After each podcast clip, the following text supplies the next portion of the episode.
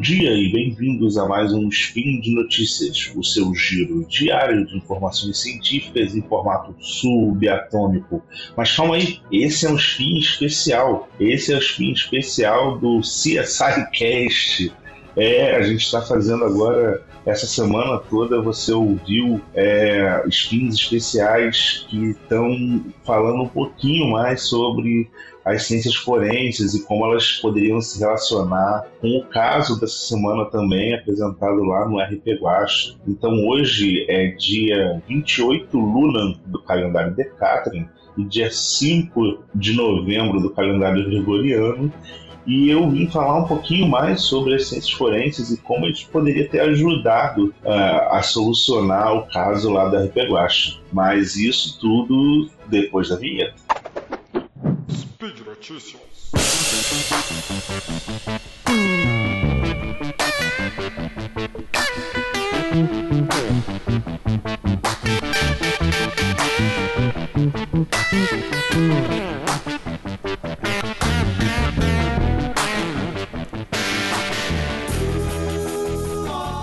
Bom, é, eu vou abordar aqui uma das coisas que poderia ter sido aplicada, mas na época ainda já existia o conhecimento, só não existiam as técnicas ainda de fácil disponibilidade. Porque se você já escutou a RP Guasta essa semana, você deve ter lembrado, ou você tem que lembrar que o Isaac achou uma pedra de mármore uma pedra que parecia vir de longe e que aparentemente foi a arma do crime. Né? Mas, bom, se a gente fosse realmente investigar hoje em dia, com, com técnicas modernas, é, qual seria aquela arma do crime, existem diversas coisas que a gente poderia ter feito ali que na, no momento eles não tinham acesso, até porque estavam isolados, eles estavam presos por causa da nevasca.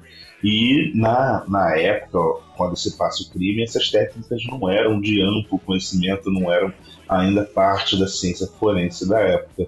Mas uma das coisas que ele poderia fazer seria, obviamente, analisar uh, o sangue naquela pedra, mas essa não é muito a minha especialidade.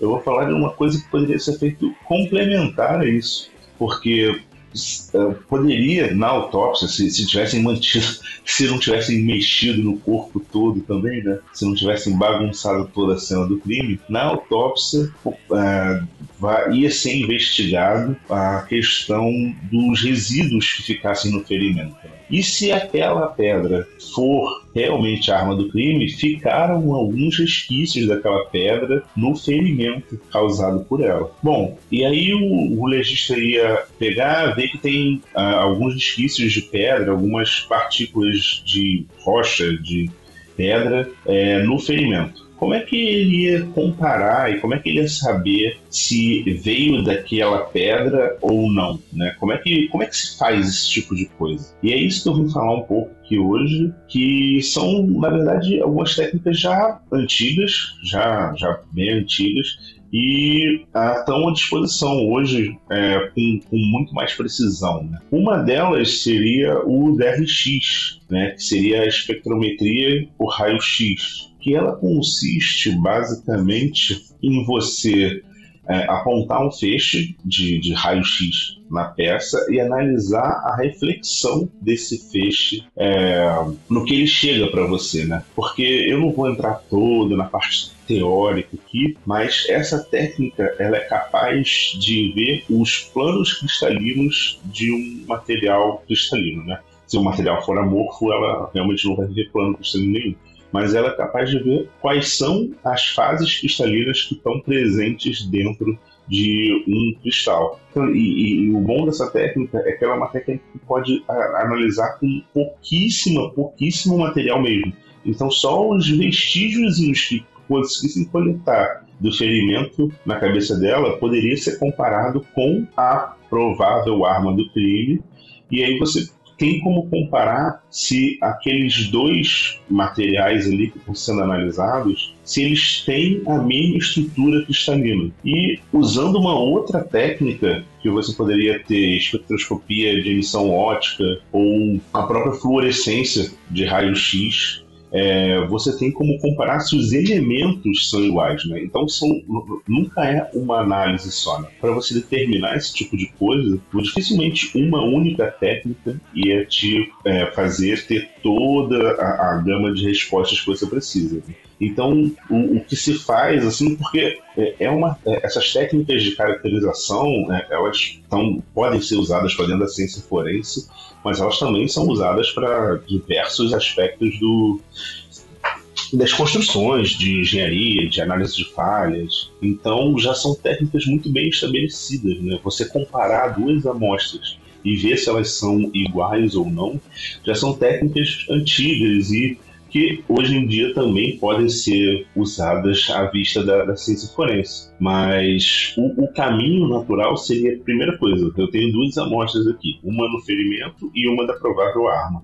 Então, eu vou analisar se elas contêm basicamente os mesmos elementos. Mas elas podem conter basicamente os mesmos elementos, até porque a composição em termos de é, elementos químicos para muitas rochas é muito parecida. Então, só olhar a composição, é, quanto de carbono teria, quanto de silício teria, quanto é, não te daria uma resposta muito aproximada. Você não teria como saber, ah, não, esse mineral aqui é com certeza igual a esse mineral dessa, dessa rocha aqui, desse mármore, dessa pedra.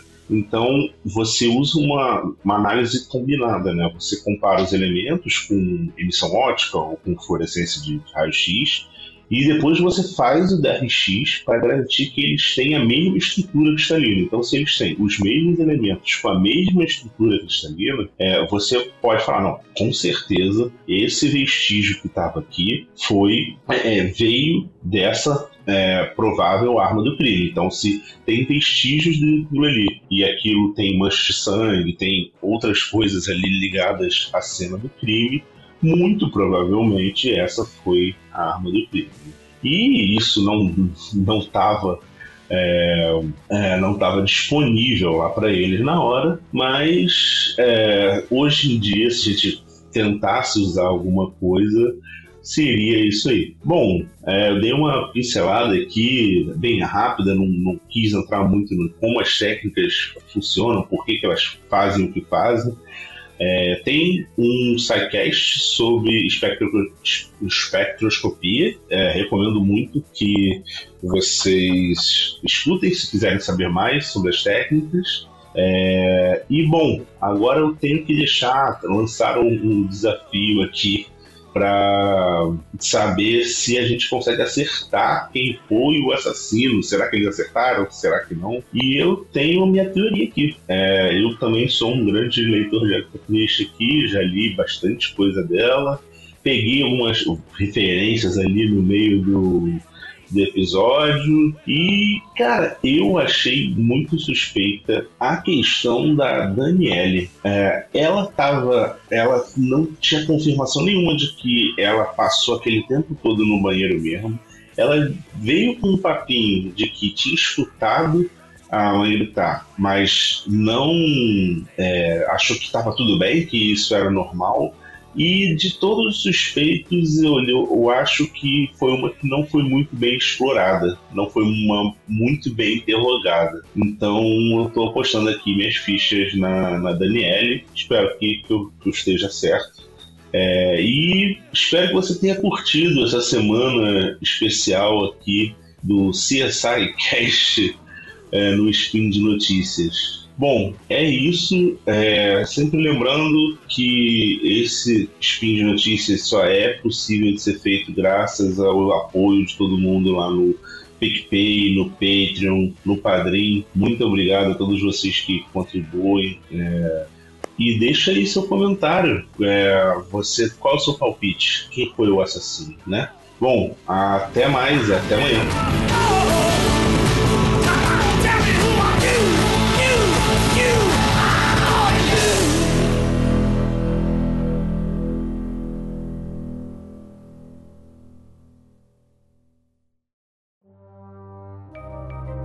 Este programa foi produzido por Mentes Deviantes.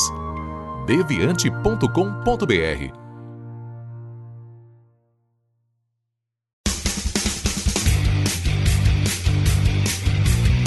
Cortes, edição de podcast.